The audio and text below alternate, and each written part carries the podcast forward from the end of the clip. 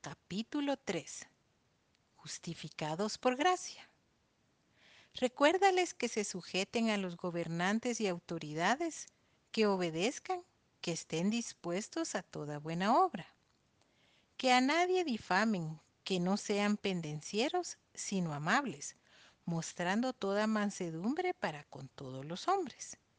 Porque nosotros también éramos en otro tiempo insensatos, rebeldes, extraviados, esclavos de concupiscencias y deleites diversos, viviendo en malicia y envidia, aborrecibles y aborreciéndonos unos a otros.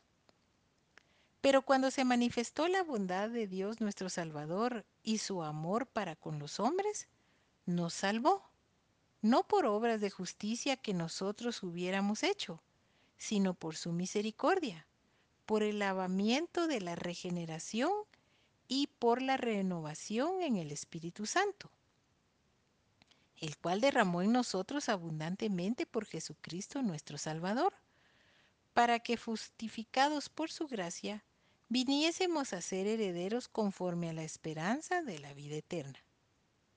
Palabra fiel es esta, y en estas cosas quiero que insistas con firmeza, para que los que creen en Dios procuren ocuparse en buenas obras. Estas cosas son buenas y útiles a los hombres. Pero evita las cuestiones necias y genealogías y contenciones y discusiones acerca de la ley porque son vanas y sin provecho. Al hombre que cause divisiones, después de una y otra amonestación, deséchalo, sabiendo que el tal se ha pervertido y peca, y está condenado por su propio juicio. Instrucciones personales. Cuando envíe a ti a Artemas o a Tíquico, apresúrate a venir a mí en Nicópolis porque allí he determinado pasar el invierno.